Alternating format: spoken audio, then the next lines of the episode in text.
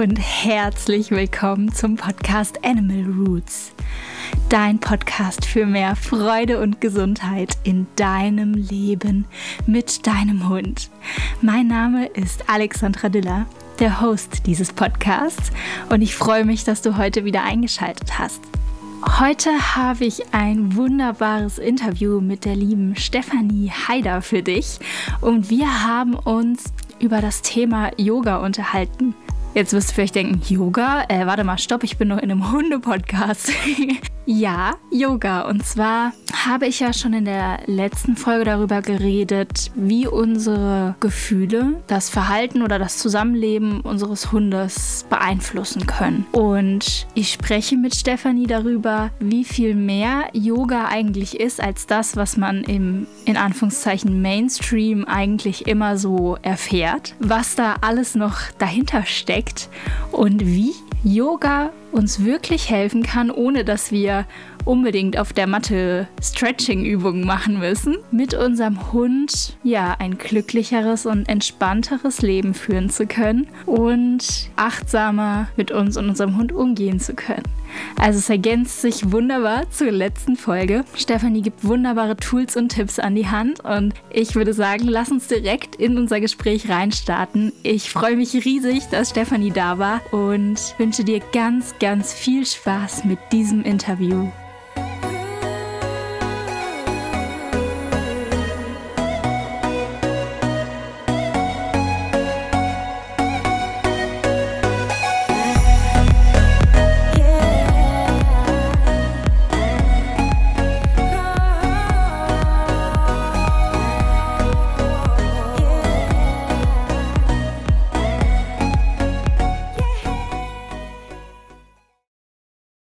Hallo, liebe Stefanie. Ich freue mich riesig, dass du heute hier im Podcast bist und dir die Zeit für uns genommen hast.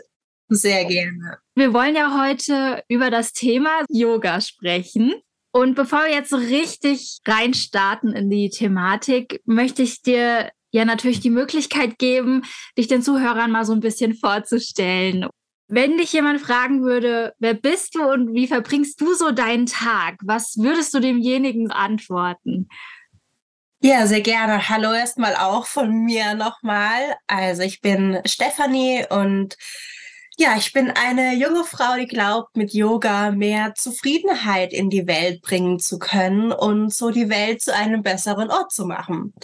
Und darum besteht auch eben ein ja, Großteil meines Tages daraus, Yoga zu leben und aber auch zu lehren. Also, ja, ich beginne morgens meinen Tag mit meiner Morgenroutine und die besteht zuerst aus ja ein paar Reinigungstechniken. Das ist übrigens auch schon Teil, wenn man Yoga wirklich im Alltag lebt. Dann natürlich auch Yoga auf der Matte, ein bisschen Bewegung ist ja auch gut. Und ja, eine Meditation und meine Morgenroutine endet dann mit einem warmen Frühstück. Und ja, dann arbeite ich, was sehr unterschiedlich aussieht, online, offline, Yin-Yoga, Vinyasa-Yoga, Beratungen und auch Coaching. Und abends mache ich dann eine Dankbarkeitspraxis. Das finde ich wahnsinnig schön, einfach den Tag nochmal abzuschließen mit den Dingen, die die heute toll waren und für die ich natürlich dankbar bin. Und ja, so sieht mein Tag aus. Mega, mega schön. Jetzt haben wir ja schon direkt einen richtigen Einblick auch in dein Leben bekommen. Das heißt, du bist voll und ganz Yoga, du lebst voll und ganz Yoga. Kann man das so zusammenfassen? Ja, also ich sag's mal so, ich versuche es. Ja, es ist ja, also ich fände es nicht richtig zu sagen, hier, ich mache das alles perfekt und richtig. Aber ich mache meine Praxis daraus und ich glaube, das ist auch das Wichtige, weil Yoga kommt ja aus Kulturen und aus einem Bereich der Erde, mit dem wir erstmal nichts zu tun haben. Das stimmt, ja. Und äh, deshalb ist es mir eben auch wichtig, da das eigene draus zu machen und das eben natürlich mit höchstem Respekt vor der Herkunft und der Tradition und den Kulturen, aber trotzdem das eben an ja meine Kultur und meinen Alltag anzupassen. Finde ich sehr schön. Es gibt ja so viele Techniken und Methoden. Es geht ja nicht darum, dass man es hundertprozentig befolgt und dann, dass einer nebendran steht und einen bewertet, du hast jetzt alle Punkte abgehakt, sondern es geht ja darum, was tut mir als Person gut und wie kann die Technik mir helfen. Finde ich super schön, dass du das sagst. Klar, darf man sich auch an diesem Ursprung orientieren und den auch ernst nehmen und erforschen, aber es für sich auch anpassen. Du bist ja Kulturanthropologin, Life Coach, Yoga-Lehrerin und du hilfst Frauen, ein zufriedenes und selbstverwirklichtes Leben zu führen. Also es hört sich ja so an, als ob du wirklich in Yoga reingeboren worden wärst. War das schon immer auch in deinem Leben drin oder wie hast du so zu diesem Beruf, dieser Berufung gefunden? Also tatsächlich fand ich Yoga richtig doof. Also überhaupt nicht so romantisch von wegen, keine Ahnung, und meine Mutter war, nein, überhaupt gar nicht, sondern ich hatte den ersten Berührungspunkt als Teenager. Damals hatte ich ähm, Anorexie und Depressionen und war total besessen tatsächlich damit, eine sämtliche, ich nenne es mal Bewegungspraxen auszuprobieren und immer auf der Suche nach Optimierung. Und was mir als Teenager eben noch nicht bewusst war, dass Yoga mir eigentlich extrem geholfen hätte. Aber ich habe eben auch nur diesen Bewegungsaspekt, die Asana-Praxis von Yoga gesehen. Und das war mir dann einfach nicht sportlich genug. Und habe dann eben gesagt, boah, nee, Yoga, das ist ja noch rumliegen und habe eben überhaupt noch nicht verstanden, was da alles dahinter steckt und dass das eben nicht nur die Bewegung auf der Yogamatte ist. Und so fand ich es erstmal doof und das Ganze landete sozusagen in der Schublade. Mir ging es dann mit der Zeit auch besser und ich habe mich mit dem Thema Persönlichkeitsentwicklung befasst und habe dann eigentlich erstmal nur für mich selbst ein Zertifikat als Life Purpose Coach Practitioner gemacht. Also auch wieder ein langes Wort. Also da steckt es ja schon drin, ja, so was ist der Zweck, warum sind wir hier? Und habe dann über diesen Weg ähm, wieder zurück zum Yoga gefunden, weil ich mir dann nämlich eine ja, private Yogastunde gebucht habe, als ich das erste Mal alleine in Urlaub war und ne, so schön am Strand, so klassisch, wie man sich das vorstellt. Und die Lehrerin, die hat es einfach so toll gemacht, weil wir, obwohl wir ja die Übung auf der Matte gemacht haben, aber weil es wirklich ich sag mal, therapeutisch war. Also das, was sie mit mir gesprochen hat und das, was sie mir mitgegeben hat, auch in der Bewegung, hat wirklich mein Leben verändert. Und dann dachte ich so, boah, krass, das ist ja Yoga und nicht nur irgendwie hier Krieger eins und runter und hoch und was weiß ich. Und dachte ich mir, hey, das will ich auch. Ich wusste schon durch mein Zertifikat als Coach, okay, mein Zweck ist es wirklich, Leuten zu helfen und sie zufriedener zu machen. Und dann war das so immer die Frage, ja, aber wie mache ich das denn jetzt? Ja, mit meinem Kulturanthropologie-Studium. Ich wollte ursprünglich ins Museum. Ja, in der Idee habe ich lange festgehalten. Habe dann aber festgestellt, das ist gar nicht das, was ich wirklich will, sondern das ist das, was mir erzählt wird, was ich jetzt doch tun sollte, ja, mit dem, was ich hier mache. Aber eigentlich war mir klar, ich möchte gar nicht die Vergangenheit ausstellen, sondern die Zukunft gestalten. Und das geht im Museum es geht, aber es geht sehr bedingt. Und dann durch das Yoga wurde mir so klar, es war wie so eine ähm, wie nennt man das, wie eine Glühbirne, die so angegangen ist im Kopf, so, ach ja, so geht das. und ja, stand dann aber noch vor einer ganz großen Herausforderung, und zwar so eine Yogalehrerausbildung, die kostet Geld. Und je nachdem, wie, wo, in welchem Umfang man die macht, kostet die verdammt viel Geld. Und dieses Geld hatte ich nicht. Ich habe dann erstmal noch im Tourismus gearbeitet, habe dann also wirklich das gemacht, ne, wo man so gesagt hat, ja, ne, das macht man, wenn man Kulturanthropologie studiert. Und habe dann aber auch da wieder so die Bestätigung einfach bekommen, Menschen zufrieden machen, super, aber nicht nur zwei Wochen. Ja, da muss mehr gehen, nicht nur im Urlaub. Und bin dann nach Mexiko und der Google-Algorithmus ist ja schlau, ne, der weiß ja immer, wo wir wir sind. Und auf einmal habe ich dann Werbung quasi ausgespielt bekommen von einer Yogaschule in Austin, Texas. Und Mexiko-Stadt und Austin, Texas haben die gleiche Zeitzone. Und jetzt waren wir auch noch mitten in Corona, also eigentlich gar nicht die, die beste Zeit, um irgendwas anzufangen. Aber dann ging sowieso alles nur online und ja, habe dann da meine erste Yogalehrerausbildung gemacht. Und das ist im Grunde genommen eben ja die ganze Reise von ich finde Yoga doof bis hin zu ich bin Yogalehrerin. Das heißt, du hattest wirklich richtige Vorurteile. Was hast du früher so gedacht über Yoga? Hast du da so ein, zwei Sätze, die du immer im Kopf hattest, wenn du das Wort nur gehört hast? Ja, Natürlich, also das ist so total esoterisch und spirituell und das kann ja gar nicht funktionieren, ja. Und was soll das bringen, wenn ich da nur rumliege und was, was ist denn überhaupt der Zweck davon?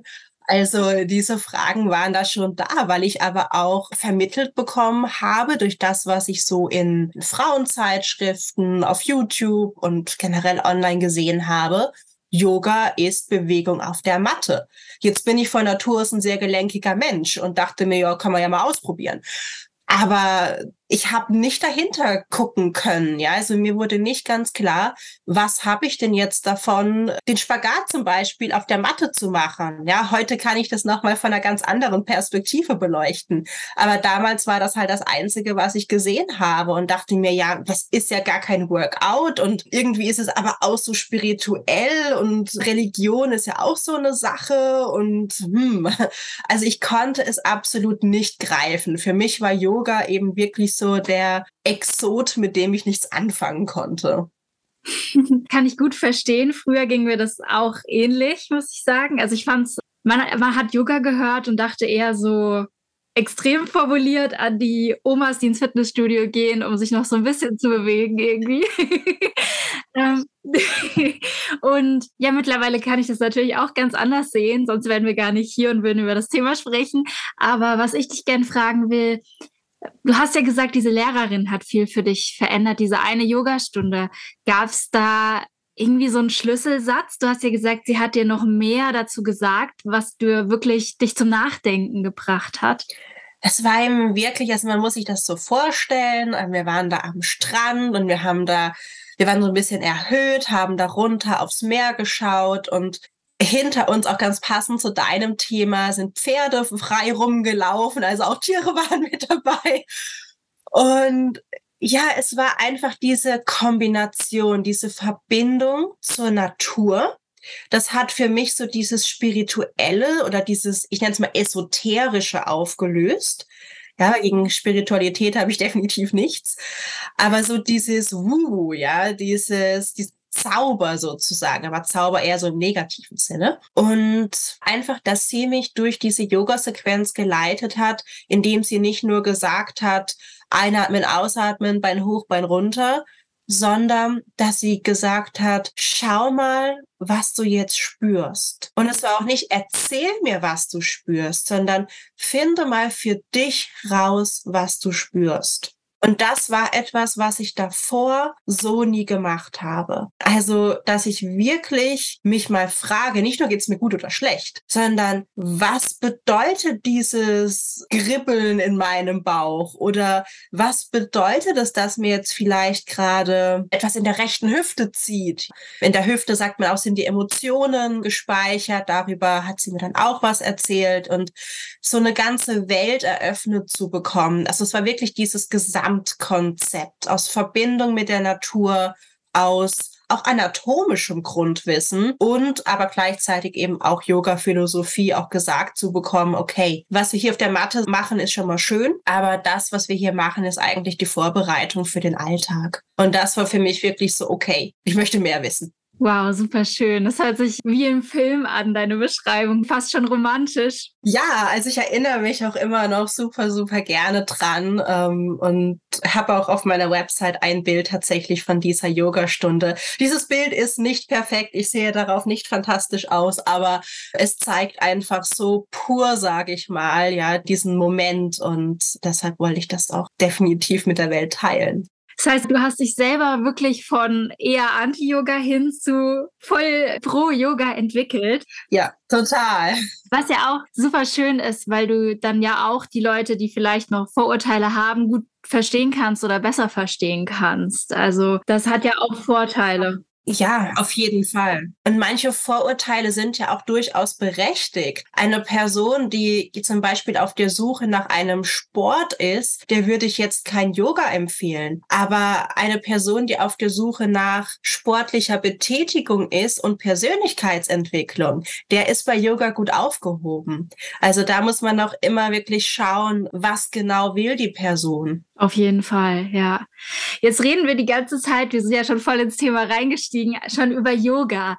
Und ich würde total gerne mit dir so ein bisschen für alle, die wirklich ein Yoga nur so aus dem Mainstream kennen, das wird ja überall irgendwie schon verwendet, dieses Wort. Aber ich möchte gerne mal definieren, was Yoga ist für die Leute, die jetzt noch nicht so eine Vorstellung davon haben, die sagen, okay, ich kenne das, das ist Bewegung auf der Matte, wie du vorhin schon gesagt hast.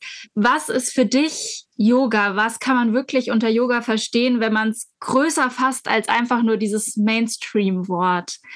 Also ganz generell, was machen wir beim Yoga? Wir beruhigen die Gedanken. Ja, das ist erstmal Yoga.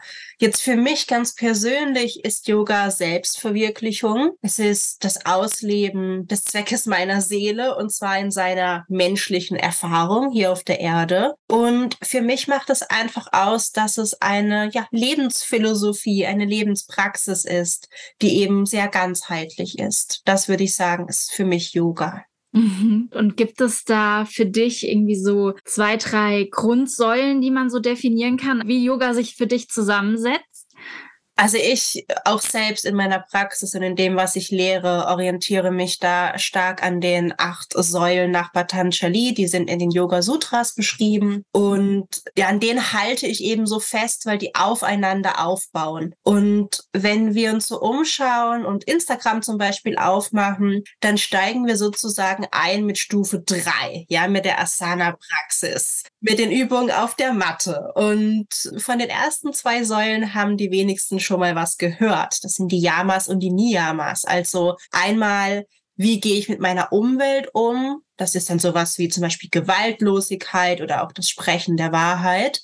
Und aber auch ganz, ganz wichtig natürlich, wie gehe ich denn mit mir selbst um? Also sowas wie eben, ja, ich habe es schon angesprochen, Reinigung, aber auch Selbststudium. Man könnte das jetzt auch einfach Persönlichkeitsentwicklung nennen. So, und erst dann kommt eigentlich die Übung auf der Matte. Warum? Ganz einfach, wenn wir uns bewegen, wir kennen es alle, ne? wir kommen gestresst nach Hause, wir gehen spazieren, wir rollen vielleicht die Matte aus und auf einmal beruhigen sich die Gedanken. Genau das ist ja das, was wir erreichen wollen. So, dann sind wir aber immer noch erst bei Stufe drei. Da fehlt also noch was. Das nächste wäre das Pranayama. Prana ist die Lebensenergie und Pranayama sind Atemübungen. Ja, auch da bekommt man vielleicht mittlerweile ja, ein bisschen was von mit. Ja, dann geht's ja aber noch weiter und zwar mit Ratyahara. Das ist so ein bisschen, ja, vielleicht nicht schwieriger, aber noch ein bisschen abstrakter.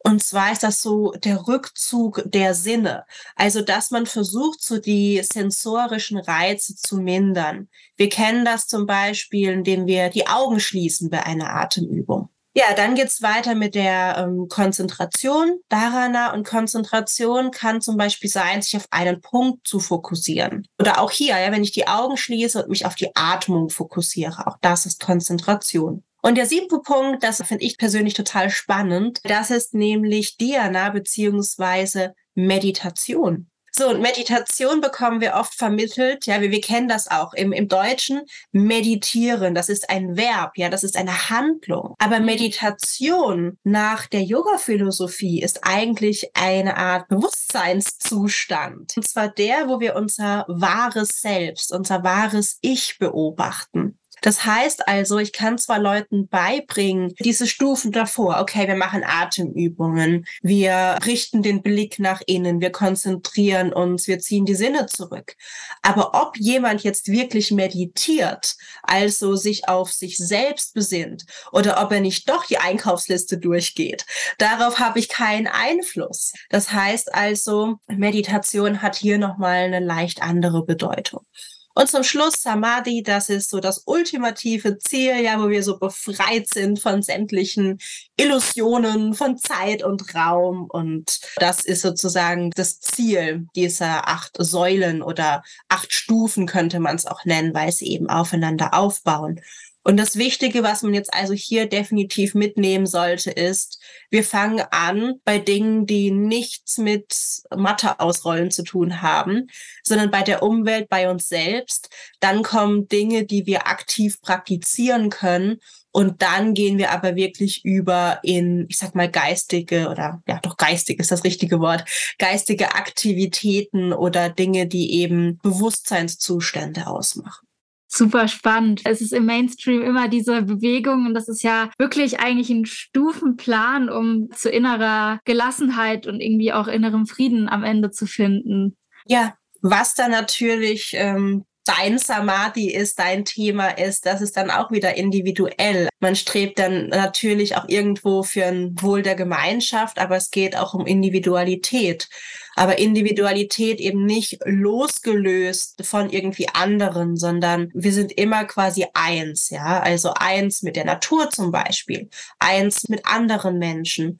Und das finde ich eben auch total spannend, eben zu sagen, okay, wenn es mir gut geht zum Beispiel, dann kann ich auch anderen helfen. Oder auch, ne, mein Stresslevel wirkt sich auf das meines Tieres aus zum Beispiel. Ja, auf jeden Fall. Da kommen wir im Prinzip ja auch schon zu diesem Punkt. Ja, im Zusammenleben mit unseren Tieren ist es ja wirklich auch aus vielerlei Gründen total wichtig, für sich so ausgeglichen zu sein, beziehungsweise sich über, und das habe ich in der letzten Folge ja auch schon angesprochen, sich so über seine eigenen Gefühle auch bewusst zu sein und über das eigene Mindset. Wie bin ich gerade drauf? Jetzt sitzen vielleicht Leute da und hören jetzt den Podcast und denken sich, ja, hm, das hört sich alles ganz interessant und auch irgendwie schlüssig an. Was kann ich aber jetzt tun? Wie kann ich irgendwie anfangen, wenn ich wirklich bei mir merke, puh, ich bin jetzt ganz schön gestresst, wenn ich von der Arbeit komme oder generell geht es mir irgendwie nicht gut und ich merke, okay, das überträgt sich auf mein Tier. Hast du da für uns als Expertin vielleicht ein, zwei Tipps, wo du sagst,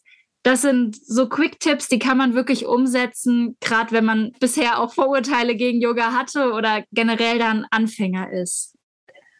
Also eine Sache, die ich gerne mit auf den Weg geben würde, hat sehr viel mit dem Mindset tatsächlich zu tun. Ja, man kommt vielleicht, macht jetzt einfach mal ein Szenario auf, man man kommt vielleicht nach Hause, Katze, Hund, wer oder was auch immer hat vielleicht etwas durch die Wohnung gewütet, ja, oder so Klassiker, Katze schmeißt Blumentopf runter, ja. Also einmal können wir uns jetzt ins Gedächtnis rufen, dass Gewaltlosigkeit das erste ist, was wir hier üben wollen. Und ich gehe jetzt einfach mal davon aus, dass ich nicht erklären muss, dass wir jetzt unser Tier nicht schlagen, sondern was ich damit meine, ist eben auch Gewaltlosigkeit auf einer ja, höheren Ebene sozusagen. Also das Tier zum Beispiel ja, anzuschreien, wird wahrscheinlich höchstens dazu führen, dass es Angst vor uns hat. Aber es räumt jetzt auch nicht den Blumentopf wieder auf. Gleichermaßen müssen wir hier aber auch gewaltlos mit uns selbst umgehen. Das bringt ja nichts, warum habe ich jetzt den Blumentopf dahingestellt? Und es war doch klar, dass das passiert. Nein, stopp. Wenn ich entscheide, jetzt tief durchzuatmen, vielleicht auch mit Zählen, ja, schöne Übung, einatmen, zum Beispiel auf drei, vier, fünf, was auch immer sich gut anfühlt, die gleiche Zeit halten, die gleiche Zeit ausatmen und wieder kurz halten. Ja, man sagte auch die Quadratatmung, ja, weil man immer quasi zum Beispiel drei, drei, drei, drei hat. Ja, so, dann kann ich mich schon mal ein bisschen regulieren, kann ich mich schon mal ein bisschen beruhigen und habe schon mal ein bisschen Zeit auch gewonnen, dass mein Tier merkt, okay, mein Besitzer steht jetzt etwas betröppelt vor dem Blumentopf. Ich setze mich vielleicht mal dazu. Ja, so. Und jetzt kann man natürlich anfangen, die eigentliche Situation zu klären, ja, vielleicht äh, den Blumentopf aufzuräumen. Und das Tier wird einem vielleicht ne, in seinen Möglichkeiten helfen. Ja, bei einem Hund kann man vielleicht mal sagen, ne, apportieren, hier nimm mal das, trag das in dein Körbchen zum Beispiel. Katze wird ein bisschen schwieriger, sehe ich ein.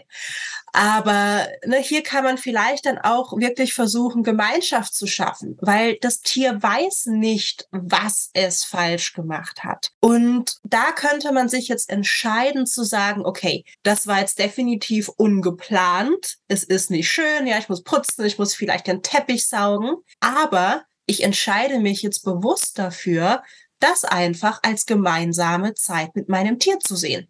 Dann ist halt der Spaziergang vielleicht gleich mit meinem Hund zehn Minuten kürzer, aber ich habe ja schon ein bisschen Zeit mit meinem Tier verbracht. Also das wäre einmal so in Gedanken, was man machen kann, sich dazu entscheiden, bewusst dafür entscheiden, eine Situation umzuwandeln. So, das wäre so der eine Tipp. Ja, also bewusste Entscheidungen treffen und negative Gedanken erkennen. Und das zweite ist ein bisschen praktischer sozusagen, und zwar raus in die Natur gehen. Hunde gehen da naturgemäß gerne mit, aber auch ohne Tier, ja, ist das natürlich absolut möglich. Denn wenn man achtsam spazieren geht, die Natur beobachtet, sich bewegt, dann entspannt man sich, man beruhigt sich, man erdet sich wortwörtlich mit der Natur, verbindet sich und kann dann gelassen wieder in die Situation zurückkommen. Wenn jetzt mal ein Spaziergang nicht geht, ja, dann komme ich nochmal zurück auf die Atemübung. Das ist wirklich so der Quick-Tipp, ja, wenn es mal in zwei Minuten gehen muss hinstellen, hinsetzen, vielleicht auch die Hände auf die Brust legen, drei Sekunden einatmen, drei Sekunden halten, drei Sekunden ausatmen, drei Sekunden halten. Das Ganze so fünf bis zehn Mal und dann ist man im Normalfall wieder etwas geerdeter und ruhiger. Mega, mega schön. Da ist so viel dabei. Das ist so auch schon wieder eigentlich ein Thema, wo man stundenlang an sich schon drüber reden könnte. Ja. Also so, so, so schön, was Yoga bringen kann und auch dieses Bewusstsein dafür, was ich auch früher nicht hatte, dass das schon Yoga ist und dass da so viel drinsteckt. Ich finde es einfach wundervoll und auch so wichtig. Ja, man kann es zu Yoga machen. Ne? Also Yoga heißt eben nicht, ich roll meine Matte aus. Ich kann auch die Matte ausrollen, kann sogenannte Yoga-Übungen machen und bin trotzdem die ganze Zeit mit meinem Kopf irgendwie nur in dem Modus von, ich muss mein Bein noch höher kriegen, ich muss noch tiefer in die Dehnung. Aber das ist kein Yoga. Ja, und es kann einem so viel bringen. Also sich mit sich selber zu beschäftigen. Ja, wie du es beschrieben hast, es ist so schön, dann auch neue Gedanken zu finden, zu sagen, hier, das ist auch Zeit mit meinem Tier. Ich kann mich jetzt ärgern und diese Lebenszeit verlieren oder ich kann sie wirklich für mich nutzen. Und ich glaube, das ist was, das geht nicht von jetzt auf gleich. Das kann man nicht sagen, ja, ich entscheide mich jetzt dafür und ich kriege das sofort hin. Und da finde ich das so schön, mit Yoga ein Konzept dafür zu haben, das zu üben und da auch sich Lehrerinnen wie dich auch suchen zu können, um das wirklich erstmal zu lernen und zu kultivieren, um irgendwann wirklich in der Situation, wenn ich bei 180 bin, weil mein Lieblingsblumentopf von der Oma jetzt kaputt ist, sich dann dran zu erinnern, warte mal, ich habe doch eigentlich in den letzten Monaten da was geübt und da gibt es doch was. Also ich glaube, das ist viel Übung auch vorher schon. Klar, und es wäre jetzt natürlich auch falsch zu sagen, mir gelingt das immer zu 100 Prozent. Ja, also auch wenn man selbst Yoga unterrichtet und Yoga als Lebensphilosophie hat, man ist trotzdem nicht in Anführungszeichen perfekt und man rastet trotzdem mal aus, sind wir mal ehrlich, ja. Also es gibt einfach Situationen, da hat man sich einfach nicht im Griff.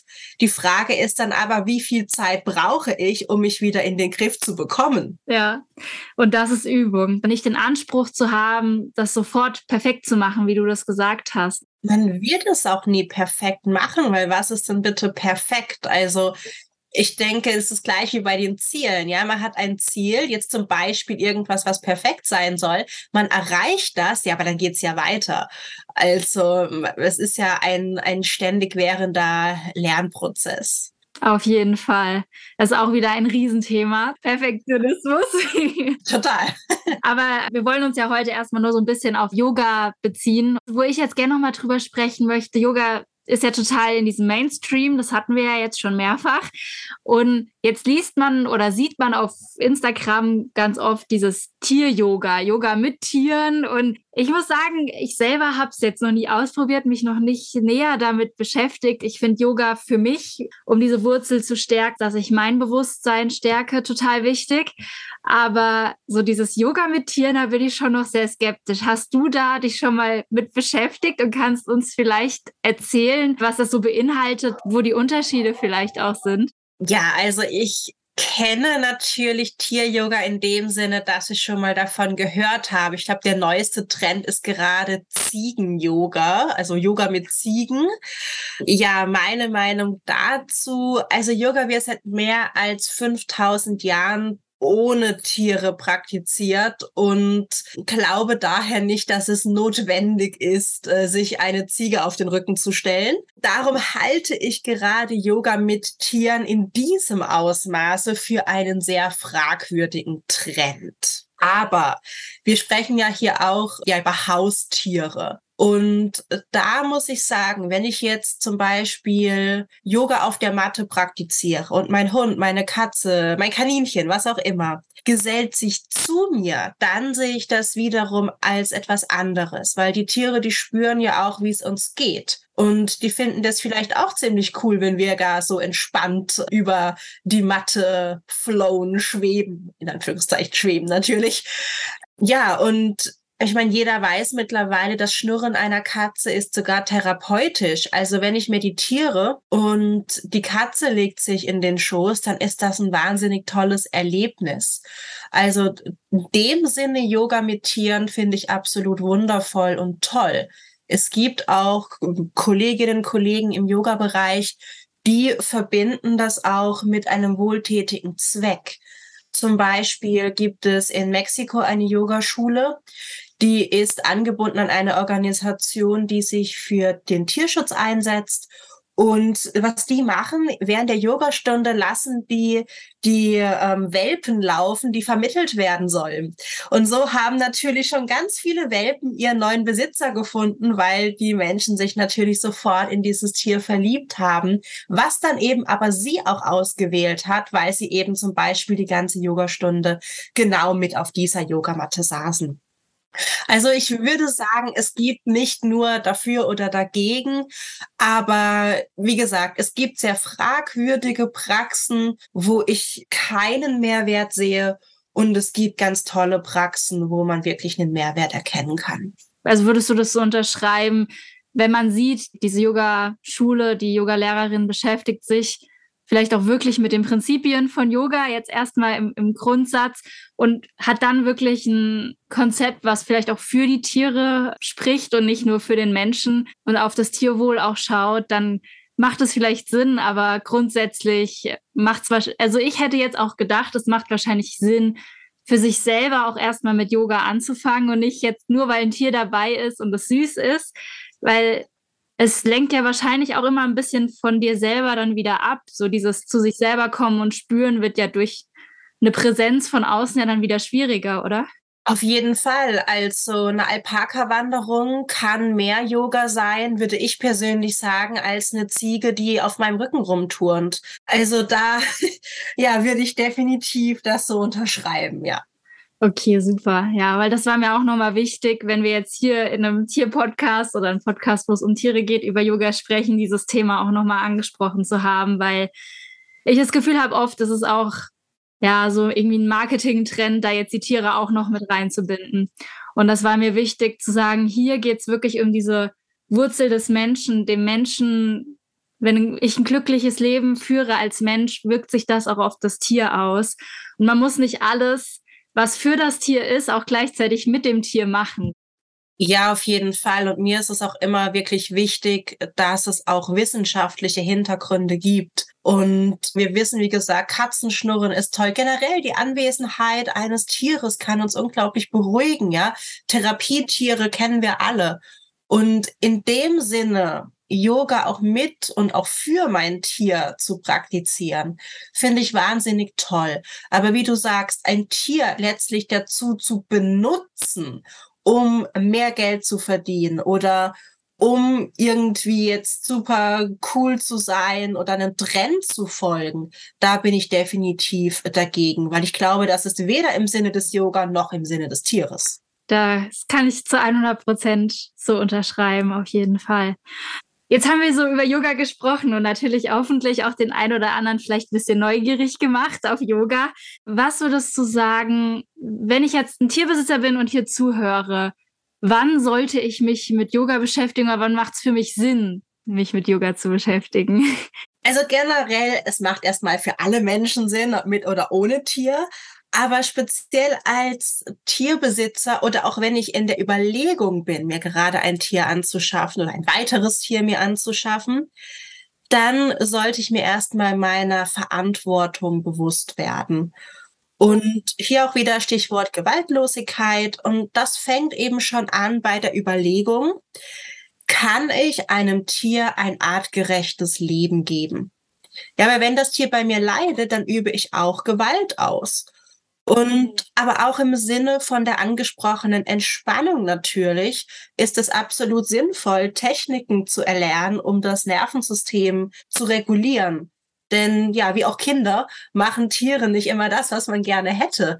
Und man möchte ja, würde ich behaupten, der, größte Ansporn, ein Tier zu haben, ist, dass man Spaß hat mit dem Tier, dass man sozusagen was von dem Tier hat. Aber gleichzeitig finde ich, muss das Tier eben auch von mir profitieren. Also eine artgerechte Haltung, ne, artgerechtes Futter, je nachdem, was es für ein Tier ist, genügend Auslauf und all diese Dinge, auch Sachen wie Tierarztkosten. Auch das ist Teil der Verantwortung.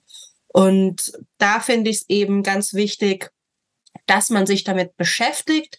Das ist für mich so der allergrößte Punkt, der allergrößte Aufruf. Und Yoga bietet da natürlich ganz tolle Ansatzpunkte, wie man das eben üben kann, praktizieren kann und sich nochmal aus einer anderen Perspektive Gedanken dazu machen kann. Also generell zu der Frage, wann? Ich würde sagen, schon bevor ich mir ein Tier anschaffe, aber spätestens, wenn ich es habe. Sehr, sehr schön, ja. Es ist wirklich auch wieder wichtige Themen, die du da ansprichst. Oft holt man sich, und ich kann mich da auch nicht ganz rausnehmen, ich bin da auch in allem sehr ehrlich, dass ich sogar auch geholt habe oder meine Katzen habe, weil ich ja irgendwo ein Bedürfnis hatte, vielleicht irgendwie mit meinen Katzen zu kuscheln oder irgendwie einen Partner zu haben, mit dem ich spazieren gehe. Das schwang schon auch mit bei meiner Entscheidung. Und ich finde es super wichtig, das anzusprechen, sich vielleicht vorher auch Gedanken zu machen, hm, vielleicht, wie kann ich mir selber erstmal solche Bedürfnisse erfüllen, um dann sich ein Tier zu holen, einfach aus Liebe zu dieser Tierart und weil ich einem Tier ein schönes Zuhause bieten möchte und nicht um dem Tier vielleicht Punkte auszugleichen, die ich unbewusst bei mir habe und da was gut machen zu wollen mit dem Tier. Finde ich auch ein super Hinweis. Also ich hätte auch super, super gerne zum Beispiel eine Katze, aber ich ernähre mich zu 95 Prozent vegan und esse gar kein Fleisch. Die Katze schon. und das ist jetzt eben auch so eine Überlegung, inwiefern bin ich dann mit mir, mit meinen Werten im Reinen? Inwiefern kann ich dann der Katze ein artgerechtes Zuhause bieten? Und natürlich fände ich das toll, so ein schnurrendes Kätzchen bei der Meditation auf meinen Beinen zu haben. Aber bis ich mir wirklich sicher bin, dass ich diesem Tier das Zuhause bieten kann, das es verdient, ich bin ganz ehrlich, auf YouTube gibt's wunderbare Katzenschnurvideos, die kann man anmachen. Man hat sowieso die Augen zu, man sieht sowieso nicht. Schönes Kissen auf die Beine. Ist natürlich nicht das Gleiche, aber ist ein guter Anfang, würde ich sagen, bis man wirklich sicher ist, dass man die Verantwortung komplett übernehmen kann. Sehr, sehr gut, sehr, sehr guter Punkt. Und wenn jetzt jemand sagt, ich möchte mit Yoga anfangen, würdest du sagen, ja, soll ich dann lieber auf YouTube einfach Yoga eingeben und mir Videos dazu angucken, direkt auf die Matte? Oder sollte ich mir vielleicht lieber einen Yoga-Lehrer holen? Sollte ich vielleicht erstmal was ganz anderes machen? Wie würdest du sagen, ist der beste Einstieg in eine wirklich gute, solide Yoga-Praxis für die Leute und worauf sollten sie achten, wenn sie damit anfangen wollen? Zuerst mal sollte man sich klar machen, warum man denn mit Yoga anfangen möchte. Wenn es mir um eine achtsame Bewegungspraxis geht, dann ist es vollkommen in Ordnung, sich ein YouTube-Video anzuschauen. Noch besser wird es natürlich vielleicht zumindest zum ersten Mal in eine Yoga-Stunde zu gehen, gerne eine private Yoga-Stunde, kann aber auch beim örtlichen Yoga-Studio sein. Warum? Hier geht es ganz einfach auch darum, das Verletzungsrisiko zu mindern. Und eine fähige Yogalehrerin, ein fähiger Yogalehrer, der wird da immer darauf achten, dass die Übungen eben nicht total fancy aussehen, sondern dass eine Person die entsprechend der eigenen Anatomie korrekt ausführt. Bedeutet, Verletzungsrisiko wird gemindert, die Energie, das angesprochene Prana, wird zum Fließen gebracht. So, das ist jetzt mal die körperliche Ebene.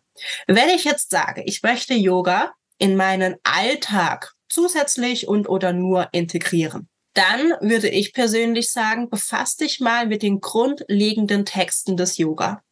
Yoga Sutras, gerne auch die Bhagavad Gita. Warum? Weil ich hier jetzt eine gute Idee davon bekomme, was eigentlich Hintergrund dieser Yoga-Philosophie ist.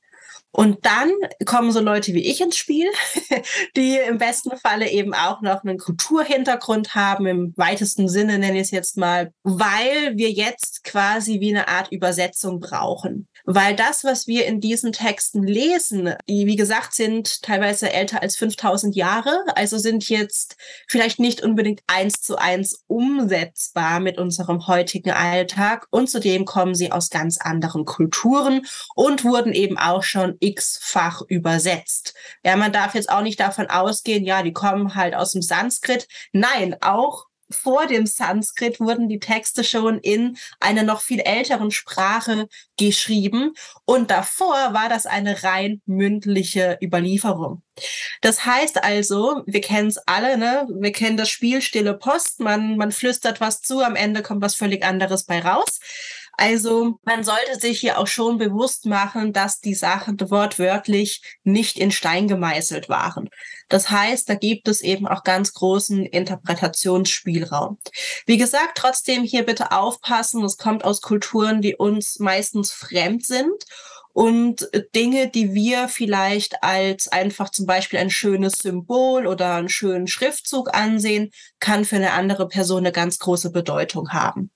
Deshalb würde ich sagen, schafft ihr dann erstmal die Grundlage, lest vielleicht mal die Yoga Sutras, damit hat man wirklich schon mal einen super tollen Überblick. Das Buch ist auch nicht allzu dick, keine Angst und natürlich auch mittlerweile sehr gut auf Deutsch übersetzt. Und dann vielleicht auch schon mal anfangen, okay, was davon kann ich wie in meinen Alltag umsetzen. Und dann kann man immer noch mit einer Yogalehrerin, einem Yogalehrer drüber sprechen und dann bekommt man sozusagen nochmal die richtig heißen Tipps. Wir können ja unten in den Show Notes mal eine Version von dem äh, Yoga Sutra verlinken, wo du sagst, die ist vielleicht ganz gut, genau, die du so empfehlen würdest für die Leute, die, die da Interesse haben. Sehr, sehr schön.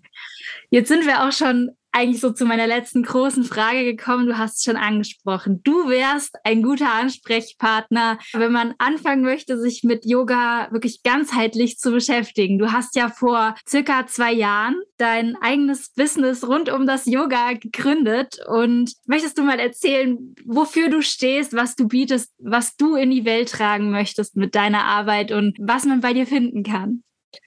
Ja, also ich helfe Frauen, also Klammer auf, jeder, der sich als Frau identifiziert, äh, Klammer zu, mit Yoga ihr Leben nachhaltig zu gestalten.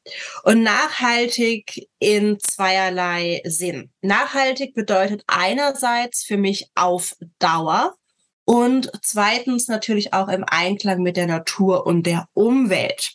Und darum liegt auch mein absoluter Fokus auf Yoga im Alltag. Da dazu aber, wie wir vorhin schon gehört haben, auch die Asana-Praxis, also die Yoga-Übungen auf der Matte gehört, gibt es auch dazu Angebote. Und die, wie auch schon beschrieben, on- und offline. Offline unterrichte ich zweimal die Woche in Mannheim, Yin- und Vinyasa-Yoga und berate und coache natürlich auch online.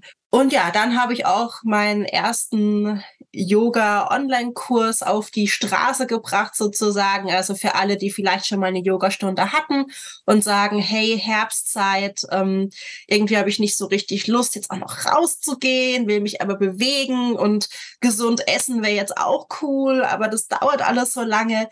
Da habe ich einen tollen Kurs entwickelt. Herbst-Yoga All-Inklusive heißt der. Ja, wir kennen es aus dem Sommerurlaub. Alles ist mit dabei, auch das Essen, weil in diesem Kurs gibt es eben nicht nur fünf kurze, knappe Yoga-Sequenzen, die wirklich von Morg Up Flow über einen gute Laune Flow gehen, sondern eben auch zwölf tolle vegane Rezepte und keins davon dauert länger als 30 Minuten.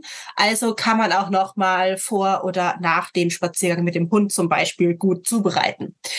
Ja, Meditation, Visualisierung ist auch mit dabei. So kam es zum Namen. Und wer jetzt sagt, okay, ich bin da jetzt aber noch bisschen kritisch, ob das was für mich ist, der kann gerne auf meine Website gehen, bekommt dann sogar einen kostenlosen Minikurs Yoga nach der Arbeit oder nach dem Hundespaziergang, nenn es bitte, wie du möchtest. Hier kann man dann wirklich mal reinschnuppern auf die Praxis oder in die Praxis auf der Matte so rum. Und wer sagt, okay, auf der Matte habe ich jetzt schon genug gehört, gelesen, getan, der hat natürlich auch gerne die Möglichkeit, wie du das ja auch gemacht hast, mit mir eins zu eins zusammenzuarbeiten. Und ab November wird es wieder die Möglichkeit geben. Und da kann man sich jetzt schon ein kostenloses Erstberatungsgespräch sichern. Also alle Möglichkeiten sind offen von Yoga zu Hause üben, online, offline, eins zu eins. Also da ist, glaube ich, für jeden was dabei und jeder kann eben in seinem Tempo entscheiden, wo er sie gerade steht und wo er sie hin möchte. Ja, ich kann es auch nur empfehlen, mit dir zusammenzuarbeiten. War für mich sehr bereichernd. Und wir haben ja auch schon in deinem Podcast eine Folge dazu aufgenommen. Ja, ja, stimmt. Podcast glaube ich auch noch. Also wer da Lust hat, kann ich auch sehr empfehlen, deinen Podcast, um sich da schon mal ein bisschen Inspiration zu holen. Ja, der, der Name da ist ja auch sehr treffend. Ich habe den ja Yoga auf Deutsch genannt, weil mir das einfach so wichtig war zu sagen, okay, ich schmeiße jetzt nicht mit irgendwelchen Sanskrit-Begriffen um mich, sondern es geht mir darum, dir Yoga für deinen deutschen oder westeuropäischen Alltag eben ja, nahezubringen und freue mich auch ähm, ja sehr, dass du auch schon in meinem Podcast warst. Also wer da gerne mal auch deinen Input sozusagen zu meinem Thema hören möchte, ist natürlich herzlich eingeladen, dich auch dort zu hören. Kann ich gerne auch deinen Podcast auf jeden Fall unten in den Show Notes nochmal verlinken, dass man den ganz leicht finden kann. Dann habe ich jetzt so drei Abschlussfragen, die ich jedem Podcast-Gast hier stellen möchte. Da wäre die erste Frage, wir haben ja jetzt schon gehört, du hast ja selber kein Tier, aber was bedeutet für dich ein glückliches Leben mit einem Tier zu führen, wenn du das so in ein, zwei Sätzen zusammenfassen müsstest? Ja, der Grund, weshalb ich ja gerade kein Tier habe, also ich hatte immer Tiere, seit ich ein Kind war. Ähm, und weshalb ich mich ja jetzt gerade dafür entschieden habe, keins zu haben, ist ja der genannte Grund. Das heißt, für mich ein glückliches Leben mit einem Tier bedeutet, dem Tier ein liebevolles, artgerechtes Zuhause zu schenken und seine Anwesenheit wertzuschätzen, sodass eben sowohl ich von dem Tier profitiere, aber das Tier auch von mir. Mm, sehr schön, ja. Dann wäre die zweite Frage, gibt es ein Buch oder darf auch gerne ein Film sein, von dem du sagst, dass es dich auf deinem Weg, jetzt zum Beispiel auch zum Yoga, aber auch vielleicht auf deinem Weg mit Tieren früher inspiriert hat und für dich einen großen Unterschied gemacht hat? Ja, da möchte ich eigentlich direkt nochmal auf die Yoga Sutras verweisen, weil da einfach so viel ganzheitliches drin ist und das kann man auch wirklich super auf Tiere übertragen, auf die Mensch-Tier-Beziehung, die ja wiederum auch in der Kulturanthropologie eine Rolle spielt. Da schließt sich der Kreis wieder. Also das ist wirklich, würde ich sagen, so ein unfassbar tolles, wichtiges Werk, einfach fürs komplette Leben. Super cool. Also auf jeden Fall mal reinschauen. Und die letzte Frage ist, wenn der Zuhörer oder die Zuhörerin sich jetzt nur einen einzigen Aspekt aus unserem ganzen Gespräch mitnehmen soll, quasi so eine Quintessenz aus unserem Gespräch, eine Take-Home-Message, welche möchtest du gerne hier den Zuhörerinnen mitgeben? Meine Take-Home-Message wäre, Yoga ist eine ganzheitliche Lebenspraxis, mach deine draus. Gefällt mir richtig, richtig gut. Und wenn jetzt jemand sagt, hier, Stefanie, finde ich mega cool, ich möchte mehr von Stefanie haben. Wir haben ja schon gesagt, es gibt deinen Podcast. Ähm, du bist ja auf Instagram zu finden und hast eine Webseite, oder? Sind das so die, oder wo kann man dich am besten kontaktieren, ist die bessere Frage. Also über genau die genannten Kanäle, also über Instagram, über Stephanie Heider YCB, das werden wir wahrscheinlich auch noch verlinken, das ist ein bisschen einfacher. Ähm, natürlich über die Website. Auf der Website steht dann auch meine E-Mail-Adresse. Also bitte keine Scheu haben, mir gerne eine E-Mail schreiben oder auch eine private Nachricht auf Instagram. Und dann versuche ich da in der Regel auch innerhalb eines Tages zu antworten. Und ansonsten habe ich eben auch ja viele Gratisangebote. Auch da kann man sich natürlich weiter informieren und finde dann da aber auch nochmal die Kontaktinformationen. Super cool. Das verlinken wir alles ganz, ganz klar für alle, die da Interesse haben. Und ja, ich kann dir nur von Herzen für dieses wunderschöne Gespräch danken. Und Danke dir für die Einladung. sehr, sehr gerne. Und ich sage jetzt an alle da draußen einen wunderschönen Tag oder Abend, wann immer ihr das hört. Und herzliches Tschüss und auf Wiedersehen von mir. Ja, vielen Dank fürs Zuhören. Hoffentlich bis bald. Ich hoffe, dieses Interview hat dich genauso inspiriert und beseelt wie mich. Und du kannst die kommende Weihnachtszeit jetzt nutzen, um vielleicht ein, zwei Dinge, die Stefanie uns mit auf den Weg gegeben hat, mal auszuprobieren für dich und mal reinzuspüren, ob und inwiefern das für dich in deinem Alltag einen Unterschied macht. Wenn du Lust hast, dann schau doch gerne auf der Instagram-Seite vorbei und hinterlasse unter dem Post zu dieser Folge gerne deine Gedanken zu der ganzen Thematik, inwiefern dir das geholfen hat, ob dir das gefallen hat, mal so ein ganz anderes Thema mit dem Thema Hund und Tieren verknüpft zu bekommen und ob dir das weitergeholfen hat und ob du dir mehr solcher Themen in Zusammenhang mit Tieren wünschen würdest oder ob du sagst, hm, nee, lass uns lieber wieder über Sitzplatz und Bleib sprechen, Alex. Oder über die nächste Impfung, die anstehen soll. Gib mir da super gerne Feedback und wenn dir dieser Podcast gefällt und du mir eine kleine virtuelle Umarmung geben möchtest, dann bewerte auch super gerne diesen Podcast. Hier auf Spotify, auf Apple Podcast kannst du mir auch ein kleines schriftliches Feedback geben oder auf YouTube einen Kommentar hinterlassen. Das würde mich riesig freuen, denn durch euer Feedback weiß ich, wie der Podcast bei euch ankommt und was euch gefällt, was ich vielleicht mehr bringen soll oder was ihr euch mehr wünschen würdet. Also gerne her mit eurem Feedback und gerne auch her mit euren Bewertungen, dass der Podcast vielleicht den ein oder anderen Hundehalter noch finden darf, der sich auch gerne ein Stück Kuchen vom Buffet mitnehmen möchte aus diesem Podcast. Ich wünsche dir einen wundervollen Tag oder Abend und eine wunderbare Weihnachtszeit mit deinem Hund. Ich wünsche euch, dass ihr Silvester gut übersteht und gut in das neue Jahr rutscht alles, alles Liebe, deine Alex. Can we give it another try?